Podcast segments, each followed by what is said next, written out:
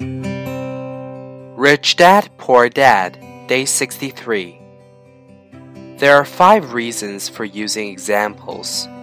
1. To inspire people to learn more. 2. To let people know it is easy if the foundation is strong. 3. To show that anyone can achieve great wealth. 4. To show that there are millions of ways to achieve your goals. 5. To show that it's not rocket science.